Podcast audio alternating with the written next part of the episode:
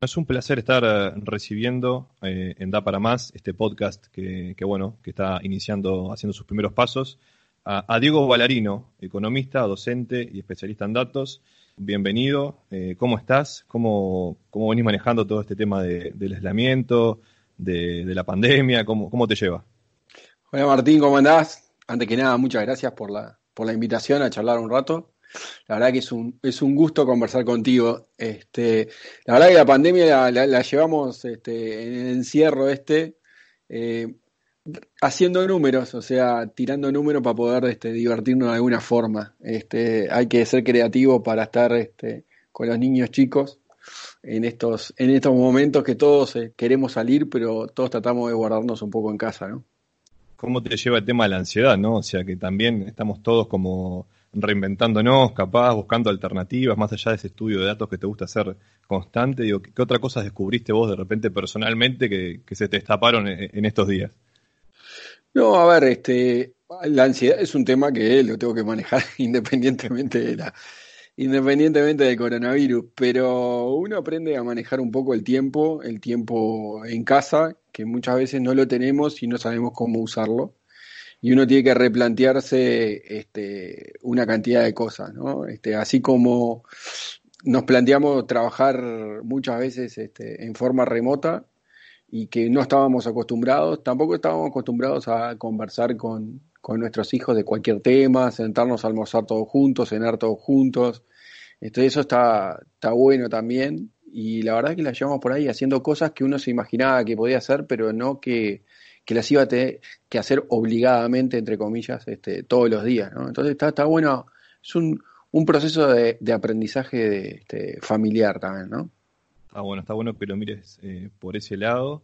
Y bueno, un poco también eh, tu nombre siempre está en la vuelta cuando se habla de datos, sos una referencia a nivel de, país en cuanto a este tema. Pero bueno, ya hace unos días tu nombre empezó a sonar un poco más por aquel modelo de predicción que hiciste eh, y la pregunta es, bueno, ¿por qué decidiste embarcarte en ese, en ese modelo de predicción, meterte en este tema que, trajo cola, ¿no? A ver, em, e, el tema fue el siguiente. Eh, esto arranca un, viernes 13 eh, y la verdad es que nadie sabía qué era lo que iba a pasar. O sea, este, se proyectaba, o por lo menos lo que uno se conversaba, era que este, nos íbamos a infectar todos, iba a ser este, totalmente exponencial. Y el viernes este, se, a ver, se publican los cuatro casos primeros y la verdad es que eh, ya mis hijos no fueron más al colegio de un día para otro, o sea, de hecho dejaron este, los cuadernos, los libros, o sea, no pudieron despedirse de sus compañeros. Y yo el lunes de la siguiente semana este, fui a trabajar y era tal el, miedo que tenían en, mi casa mis hijos que me decían, este, no vayas a trabajar porque te vas a morir.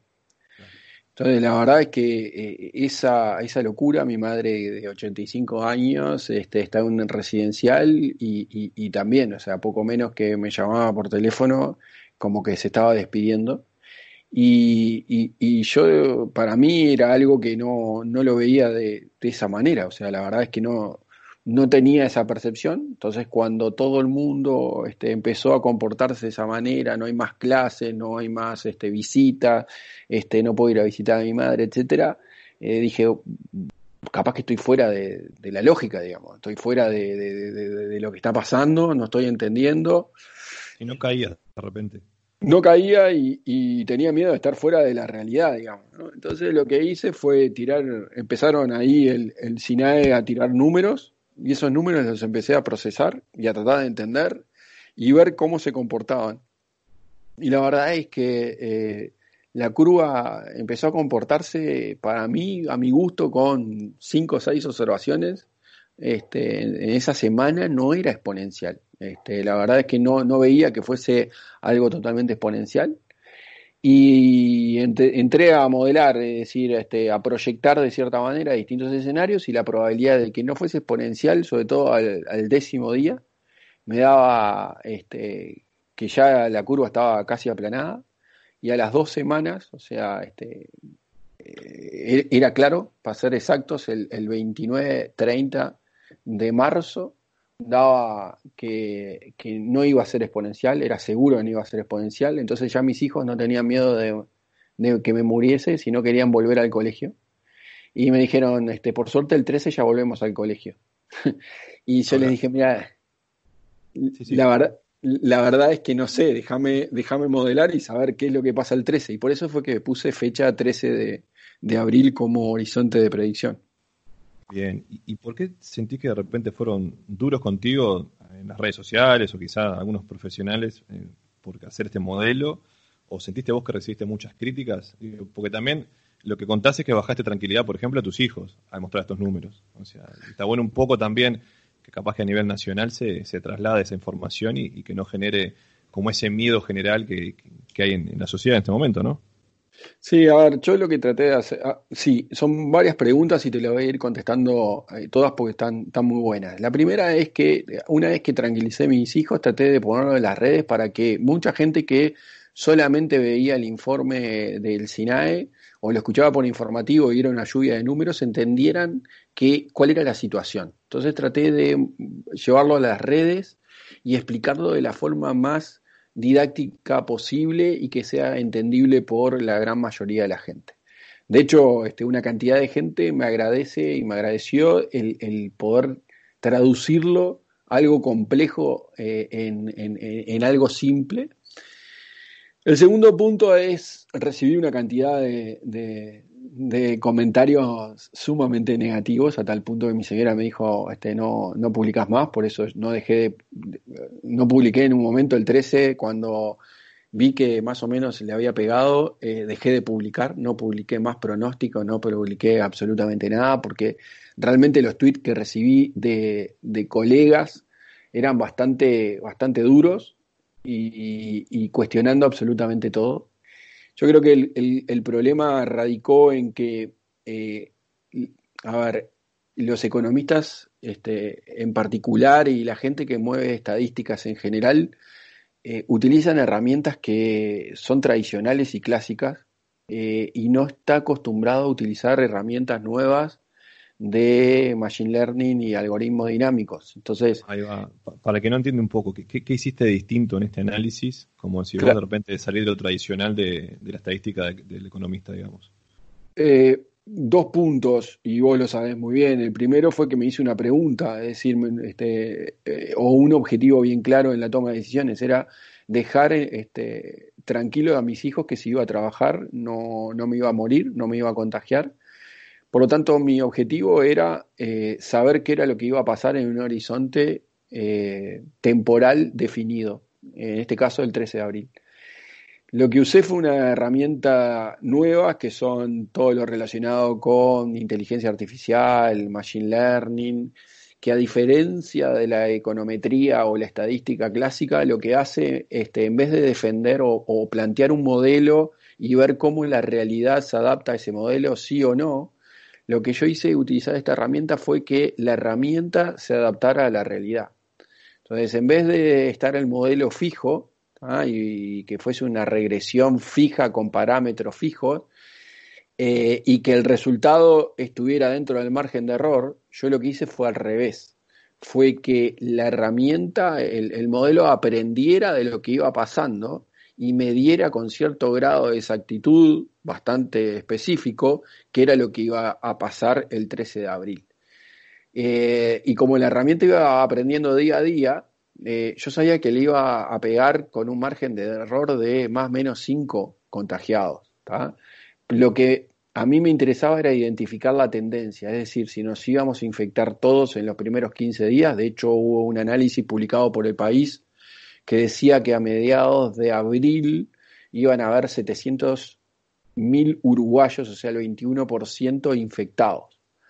Eh, lo presentó un economista este, bastante conocido y la verdad es que para mí no me daban esos números, entonces lo que usé fue una herramienta totalmente distinta. Él, usó un modelo estático y yo usé un modelo dinámico.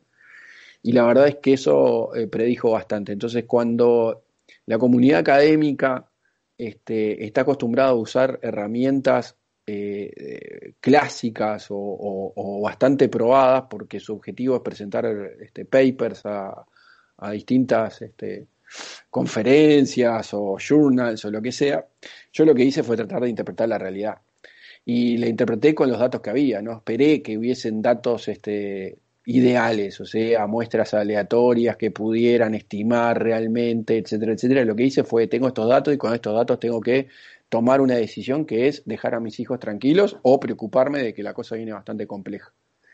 Entonces, este, lo que traté de usar fueron en mi caja de herramientas, en vez de usar las herramientas clásicas, empecé a usar herramientas mucho más, este, mucho más nuevas y que me servían mucho más para este tipo de, de, realidad, ¿no?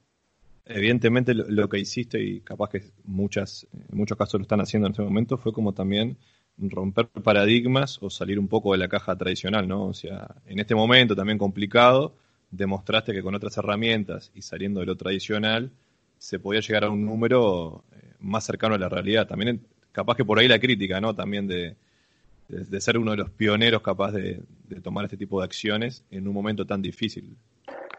Sí, acá lo que pasa es que hay mucha incertidumbre y, cuesta entender de que dentro de ese caos uno puede modelar esa realidad a través de los datos. O sea, tuve muchas críticas de los economistas, pero también tuve muchas críticas de los este, médicos, los, eh, eh, la gente que está estudiando todo lo que son las epidemias y demás porque no era médico, porque no sabía de, epidemiología, porque etcétera, etcétera. Hubo mucha crítica de todos lados y yo lo único que le decía es, este, son personas contagiadas, pero si no fuese ese número, este, póngale que fuesen tornillos o clavos o, lápices. A mí lo que me da... nunca cruzaste esa barrera de la medicina, nunca te metiste en ese terreno. Vos eh, manejaste la información y en base a esa información hiciste el modelo. O sea, nunca pasaste esa barrera a la medicina, digamos.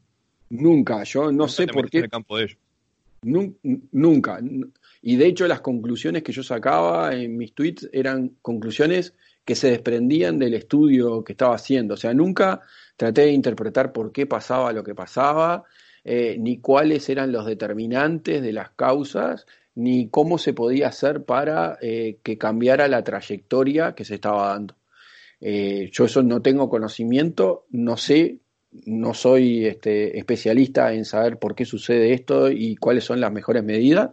Lo que sí sabía y, traté de asegurarme es que el comportamiento de esos datos no fuese una progresión geométrica, eh, una progresión este, exponencial, que fuesen en una, este, en una forma que era relativamente geométrica o aritmética. Y la verdad es que eso fue lo que demostré y eso fue muchas veces lo que eh, eh, la, gran mayoría de, los analistas no, entienden y, se dan cuenta, de hecho tuve obviamente algunos que otros economistas que defendieron este, el trabajo, en donde todos aquellos que, trabajan con números, que, analizan números, tienen que empezar a, desarrollar capacidades en todo este tipo de herramientas nuevas, que son nuevas para una cantidad de gente, que tienen que desaprender lo que ya aprendieron y tienen que darse cuenta de que el, análisis de datos eh, ya no es como se hacía hace 70, 80 años, sino que es como todo ha evolucionado y la tecnología juega un, un rol fundamental en esto, ¿no? A ver, eh, el buen uso de la información, siempre en, todos los campos, ¿no? y más en esta situación, puede ayudar mucho, y lo veníamos nombrando ya hace un rato, a tomar decisiones. Eh, ¿Por qué hay ese miedo de, de repente, en este caso, y también en general, ojo, saliendo un poco de lo que es eh, el, coronavirus, de usar este tipo de herramientas para tomar decisiones? O sea, falta educación, falta más push de repente desde las empresas también eh, a utilizar este tipo de herramientas? ¿Qué, es lo que está faltando para hacer ese clic en la población y realmente creer en estos modelos para tomar decisiones? Ah, eso es una buena pregunta. Eh, a ver, te puedo dar percepciones, no tengo una evidencia contundente. Em, eh, el primer punto es que todas las personas y particularmente los que están en las empresas toman decisiones y, todos se dan cuenta que los datos eh, realmente los ayudan, ¿no? Es como esa etapa de Economist de hace 3, 4 años que es, el nuevo petróleo. Ahora, cuando vos le vas y le decís, bueno, ahora tenemos que usar modelos para, predecir el comportamiento, ya empiezan a pensar que estás haciendo una especie de este, magia o bola de cristal, en donde no entienden mucho por qué vos podés predecir el comportamiento en vez de esperar a, que suceda para ver por qué pasó. Y eso pasa por dos razones. Primero, por un desconocimiento de la disciplina. Y segundo, porque en, la mejor de los casos, el empresario o el ejecutivo eh, que, es bueno y que hace que sus empresas funcionen, su negocio funcione, tiene mucho de este, decisiones este, por experiencia o decisiones que son más este, por impulso y le pegan bastante bien. Entonces, cuando vos le mostrás un modelo este, y el modelo predice más o menos lo que ellos este, están viendo y coinciden, ya descalifican el modelo.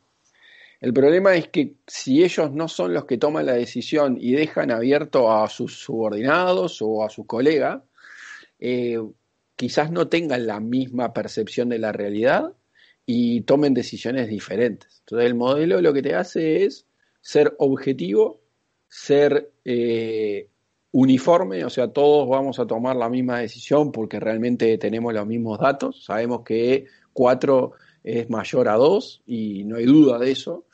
Eh, y bueno, eh, eso es por lo cual yo creo que cada, a ver, que no sea masificado el uso de, los datos para modelar y, por ende para tomar decisiones, pero también creo que es una fuerza que nadie la va a parar. Eh, hoy nos estamos dando cuenta de que este, para tomar decisiones y cada vez el periodo de, toma de decisiones demora menos, por lo tanto tengo cuatro, cinco, siete segundos para, para tomar una decisión y eso muchas veces eh, no lo puede hacer un humano, lo tiene que hacer este, un algoritmo eh, y hoy en lo digital que está creciendo gracias a esto de coronavirus que acentúa ese crecimiento, eh, hoy la decisión pasa por ese que entra a tu sitio web y decide si escuchar o no escuchar el post este, en dos segundos. Entonces, realmente vamos para ahí y la velocidad en la toma de decisiones cada vez es mayor, ¿no? Tal cual siento un poco, capaz es una pregunta volada, pero está bueno hacerla. ¿Se puede elevar un poco eh, la vara y pensar de repente en hacer estudios eh, y saber quiénes son más propensos? O sea, con estos datos que vos tenés o qué datos te faltarían. Y si se puede hacer algo así, un modelo también predictivo, pero de propensión, digamos. Decir, bueno, estos son los que, digo, te falta información, es imposible. ¿Por dónde puede venir eso? Mira, la verdad es que con esto de, con esto de, los modelos y todo lo que mandé por Twitter y demás, obviamente se pusieron en contacto este, mucha gente, mucha gente de, gobierno también, incluso el, viceministro de Salud, a lo cual este, le planteé eso mismo que estás diciendo vos. O sea, desde mi perspectiva hay posibilidades de hacer un, escoreo de propensión, que vos sabés bien de qué se trata, eh, en donde a través de un modelo de red, es decir, analizar específicamente quiénes son las personas que se contagiaron y, su relacionamiento con el resto de la sociedad, desde información de las redes sociales hasta información de, del diario oficial, si querés, o información privada, eh, se puede saber cuál es el potencial de, relacionamiento que tienen y además el potencial de relacionamiento frente al, a, la posibilidad de contagio. Y si a eso le sumamos información del Bluetooth del teléfono a través de la telefónica, sabemos quién estuvo en contacto con quién. Eh, por lo tanto, eh, se puede hacer, nosotros podríamos estar escoreando el 3.200.000 personas del Uruguay, saber quién es más propensa, de menos propensa en tiempo real a contagiarse coronavirus. Y la verdad es que eso se podría monitorear si tuviera todos los datos. Es súper fácil, los modelos teóricos ya están. El problema es que tanto accedemos a los datos. Si tuvieras que hacer ahora otro modelo hoy, ahora en este momento, ¿qué agregarías o sacarías para, para ese modelo? ¿Qué te faltó capaz en ese primer intento que hiciste? ¿Qué agregarías? ¿Qué mejorarías? De hecho, el modelo sigue corriendo, eh, eh, está ajustando. de hecho, eh, lo pueden ver en, el tweet, en los hilos. lo que ha cambiado ha sido el, algoritmo. Antes era una, un, polinomio de segundo grado, llegó a ser de tercer grado en algún momento, ahora cambió para un algoritmo un poco más complejo, que no importa este, de qué se trata, pero es un algoritmo un poco más complejo eh, y que va performando bastante bien. A mí lo que me interesa este, predecir es la cantidad de personas activas que va a estar en el Uruguay, porque de hecho este, eso es lo que preocupa, o sea, no preocupa tanto los test positivos o, la cantidad de gente que se contagió, sino la cantidad de gente activa al mismo momento. Eh, por lo tanto, no cambié, el 80-20, el 80% es el mismo, o sea, la misma herramienta, el mismo algoritmo dinámico, eh, lo mismo de, Machine Learning. Lo que cambió fue el algoritmo, aprendió y dijo, bueno, yo en vez de usar este, voy a usar este otro y ajusta mejor. Y la verdad es que este, está performando, vamos a ver hoy cuánto da, pero estamos sobre la curva. Por lo tanto, más o menos para el primero de mayo, que es mi horizonte, eh, tengo una idea que no te la voy a decir de, cuánto, cuánto, este, de estaría la gente eh, infectada al mismo tiempo. Te diría, sí te puedo decir, es que no es para asustarse, al contrario, es como para empezar. No es para asustarse, es para empezar a reactivar un poco la economía que está muy quedada para el grado de contagio que tiene el Uruguay hoy. ¿no? Lo que sí te puedo decir también es que eh, uno de los indicadores que he aprendido, que es el R0, que es la tasa de contagio que tiene cualquier tipo de virus, eh, el, el, R0 es mayor a 1 o menor a 1. Si es mayor a 1, contagia rápido. Si es menor a 1, contagia lento y la gente se va curando. Eh, Uruguay llegó en la primera semana a tener 2.4 este, y eso era totalmente exponencial la primera semana y que, llegó hasta el 29 de marzo, como te dije. Eh, y después empezó a caer, hoy tiene una tasa de 0,99, 0,98. Es decir, nos estamos curando más rápido de lo que estamos contagiando. Entonces, este, el modelo lo que está prediciendo es que eh, son buenas noticias, digamos. Bueno, son, son buenas noticias, alentadoras. Eh, después, el primero de mayo ya tendremos ahí en tus redes sociales de repente ya el número más fino. Eh, sacándote un poco el tema coronavirus y, bueno, recién hablabas un poco de la economía, también me interesa saber qué pensás vos. O sea, obviamente todo esto trajo cola a nivel económico, bueno, separaron muchos, muchas industrias, negocios, mucha gente en el seguro de paro. Pero de a poco hay que reactivar todo esto, hay que abrir esas perillas, como dice el presidente de la calle Pou. Eh, ¿Cuáles serían los, o que pensabas vos, ¿no? Eh, ¿Cuáles sectores o qué sectores deberían en el corto plazo ya empezar a tomar la actividad, ¿no? Como para empezar a mover esa economía.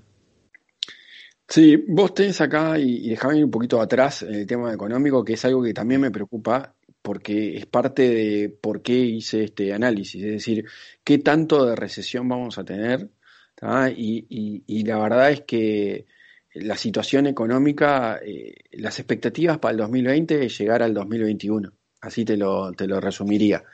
Eso implica de que si hoy mirás los principales ratios económicos, tanto de desempleo como de precios, etcétera, son, y de actividad incluso, son bastante caóticos. Es decir, este, yo ponía el otro día y se lo decía a un que otro medio, eh, si yo analizo hoy la tasa de desempleo, eh, va a estar en torno, el de abril, mayo, va a estar entre 13 y 14% de desempleo.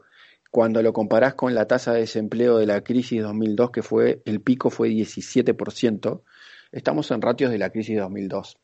A nivel de actividad, también lo mismo, o sea, este, está frenada el consumo, está frenada la inversión. Y algo que no tenía, o sea, que se veía bien en el 2002, que eran las exportaciones, acá tenés el resto del mundo también parado. Por lo tanto, realmente los tres motores de la economía, el consumo, la inversión y las exportaciones están paradas. O sea, eh, eh, eh, están en punto muerto en el mejor de los casos. Por lo tanto, hay que ver cómo se reactiva esto. A nivel de sectores, yo creo que hay sectores que obviamente eh, sufrieron más y otros que sufrieron menos, y hay algunos que van a reactivar antes y otros que van a reactivar después. El, el agro es un sector de que no sufrió tanto, la verdad, no sufrió tanto la crisis coronavirus porque es más extensiva en maquinaria y en la naturaleza eh, y sufrió algo con la sequía. Por lo tanto, el agro, quieras o no, más o menos ha estado en, este, eh, en rindes eh, que no son buenos, pero no son buenos por la sequía. por lo tanto, ha seguido funcionando. El problema es que no tenemos mercado en el exterior para poder colocarlo. Entonces, los precios han caído. Claro, los precios son bastante bajos. la construcción arrancó ahora, hará cuestión de, esta semana, y la verdad es que eh, vamos a ver si hay algún tipo de, crecimiento de, la curva de, infectados, eh, pero es un sector que tiene 45.000 empleos directos, otros 45.000 más o menos indirectos, que hacen que empieza a, moverse un poco la economía. Después, lo que yo me imagino que tienen que ser sectores que tienen que empezar de a poquito es el comercio, que es el que más afectado está, y que tiene que ser de alguna manera el que mueva em, la economía de a poco con una cantidad de, em, de, protocolos de seguridad, digamos, ¿no? Este, eh, pero tiene que reactivarse porque en el comercio y los servicios está el 80% de la actividad económica del Uruguay. Este, es donde están todas las pymes la peluquería, el almacén, todo ese tipo de cosas que mueven a la economía más de base, eh, si no empiezan a, reactivarse no van a tener posibilidad porque se les convierte de un problema financiero, que es pasar este mes, dos meses, a un problema económico de sustentabilidad del negocio. Entonces, eh, el Uruguay, al igual que una cantidad de países, tiene que ya empezar a reactivar la economía de a poco para que solamente sea un problema financiero y no se convierte en un problema económico en donde la viabilidad de los negocios se caiga. Ah, eh, y ahí es donde eh, las políticas tienen que ser este, bastante efectivas. Y también yo le comentaba a otro medio en el cual eh, las políticas, ah, desde, yo calculo que el primero de mayo eh, eh, tiene que, es un cambio, digamos, ¿no? Tiene que, la preponderancia o los que hagan los comunicados oficiales del gobierno tiene que dejar de ser el ministro de Salud Pública y empezar a ser la ministra de Economía, porque esto se juega en las expectativas de los agentes, es decir, de las personas y de las empresas. Hay muchas personas que no se animan a consumir porque no saben qué va a pasar con el empleo, con sus economías familiares, y hay muchas empresas que no invierten porque no saben lo que va a pasar. Por lo tanto, la política económica tiene que ir directo a la vena de las expectativas, a decirle esto va a salir, hay tanto dinero, eh, nosotros vamos a fomentar la inversión pública para que se alinee con la inversión privada y eso genere empleo porque si no se generan expectativas positivas y no nos animamos a consumir eh, la familia, si no nos invierten las empresas, la verdad es que los motores de la economía no se van a aprender en el corto plazo. También eh, esto venía ya desde enero capaz o ya sobre marzo hubo un reflejo importante de la suba del dólar, donde se empezó a asustar eh, la gente, ¿no? O sea, no sabíamos en, qué iba a disparar todo esto. Después, como el que el coronavirus tapó todo, eh, también apareció ahora la crisis del petróleo. Eh, son como esos tres factores de alto impacto que, siempre eh, uno que aunque no tenga mucho conocimiento siempre estás pendiente qué pasa con el petróleo, con el dólar, van todos de la mano. Pero también dejaron como al desnudo a muchas empresas y negocios de cómo estaban formadas, ¿no? O sea, a nivel de, de estructuras. Hubo que hacer una reestructura a muchas empresas. Eh, de repente había negocios que tampoco supieron cómo responder ante esta crisis. Una cosa tan sencilla hasta como el teletrabajo, ¿no? De, no estar preparados para eso, eh, viéndolo del lado positivo, ¿no? Y que se entienda lo que quiero decir, eh, como que, también sirvió para, para eso, ¿no? Para reinventarse desde ese punto de vista. Sí, ahí tenés, este, como vos decís, varios puntos que, que quizás rescato. El primero es eh, comparto contigo la visión de que esto fue una gran ola y que cuando se baja el agua encuentra a muchos desnudos, digamos, ¿no? Entonces, la verdad es que hay, había muchas empresas que iban a tener que hacer el ajuste porque se, vivía en una burbuja, burbuja de precios. Este, los más divertidos son este, las burbujas de los precios de los jugadores de fútbol, que ahora parece que van a bajar estrepitosamente los precios de los jugadores de fútbol porque eran burbujas que eran este, insostenibles, pero también en la economía real que nos toca todos los días, los precios de las casas estaban altos, los precios de una cantidad de, insumos estaban caros y con esto van a empezar a bajar. Lo segundo que mencionás es que eh, ese ajuste fue mucho más rápido de lo que este, hubiera sido si no hubiera habido el coronavirus. El tema es que igual iba a haber ajuste. Em, y eso es algo que nos preocupa a los que vemos la economía porque no sabemos de esto, que del mercado de trabajo, de todos estos seguros paros que se fueron en estas semanas, cuántos son por el coronavirus y cuántos son más estructurales. ¿no? Este, eh, Eso es, fundamental. Y lo otro, desde el punto de vista positivo, para mí hay dos, este, dos cosas que, que, que remarco siempre. El primero, y más importante, es que aceleró los procesos de digitalización de las empresas, no solamente a nivel de comercialización de productos y servicios a través de la red, sino de trabajo a distancia y teletrabajo. O sea, empezó, se empezó a hablar de una cantidad de factores que hacen al teletrabajo como una disciplina o una rutina que va a ser implementada casi con seguridad por una cantidad de empresas. Y eso va a impactar en cómo los alquileres se van a definir, cómo va a ser la, arquitectura de las oficinas, etc. Y el segundo punto es un punto más de, em, de, relacionado a, a, cómo nosotros, este, los trabajadores, empezamos a darnos cuenta de que podemos o que tenemos que prestar atención de cómo trabajar en un lugar que no es nuestra oficina, digamos, ¿no? Este, eso que para algunos es bastante natural, eh, la gran mayoría de los trabajadores se tiene que dar cuenta de que este, ya la distancia no es una, limitante, ya ir una o dos veces por semana a la oficina este, puede ser lo suficiente este, y eso implica todo cambio en, en el diario vivir, ¿no? Este, si tengo que tener una oficina en mi casa, si puedo irme a vivir más lejos de lo que vivo hoy, hoy vivo cerca de mi trabajo y ahora ya no es un determinante, etcétera, ¿no? Hay una cantidad de factores sociales, sociológicos, que, que van a cambiar después de todo este tema de coronavirus. Está bueno, está bueno escuchar eso y realmente es así, ¿no? O sea, ver dónde estamos parados hoy, eh, qué podemos hacer, romper esas barreras, esos miedos de, que tienen las empresas a veces, o ese control que, capaz que tradicionalmente se tenía que tiene que estar el empleado sí o sí en la empresa. Eh, está bueno que esto también rompa, rompa esos paradigmas y, y demuestre, demuestra que se puede. Eh, Diego, yo agradecerte por, por estos minutos. Espero que bueno que, haya sido una linda charla para vos. Eh, no sé si quedó algo para decir, que quieras comentar, algo que se viene. No sé, te dejo acá unos minutos para, bueno, si quedó algo por decir que nos cuentes. No, a ver, primero de nada, gracias Martín por la charla, este, te felicito por la iniciativa, creo que esto este, ayuda muchísimo a llegar con, mensajes que claros y, e interesantes a una cantidad de gente que muchas veces no, no tiene acceso. Así que estoy a disposición para seguir charlando de este tema o cualquier otro tema que vos consideres que es relevante para la gente que escucha. Bueno, te, agradezco estos minutos, Diego, como te decía, y vamos a estar eh, atentos a las redes sociales, a ver eh, con qué, con qué nos sorprendes en el buen sentido y, bueno, que, está bueno también empezar a, meter en la cabeza de la gente eh, el uso de los datos, la información, el tomar decisiones, que, que, es muy importante, ¿no?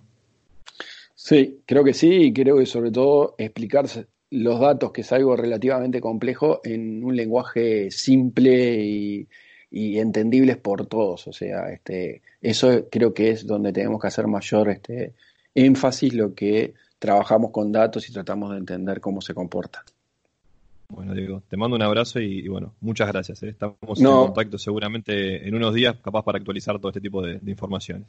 Dale, Martín, te mando un abrazo grande y saludos a todos.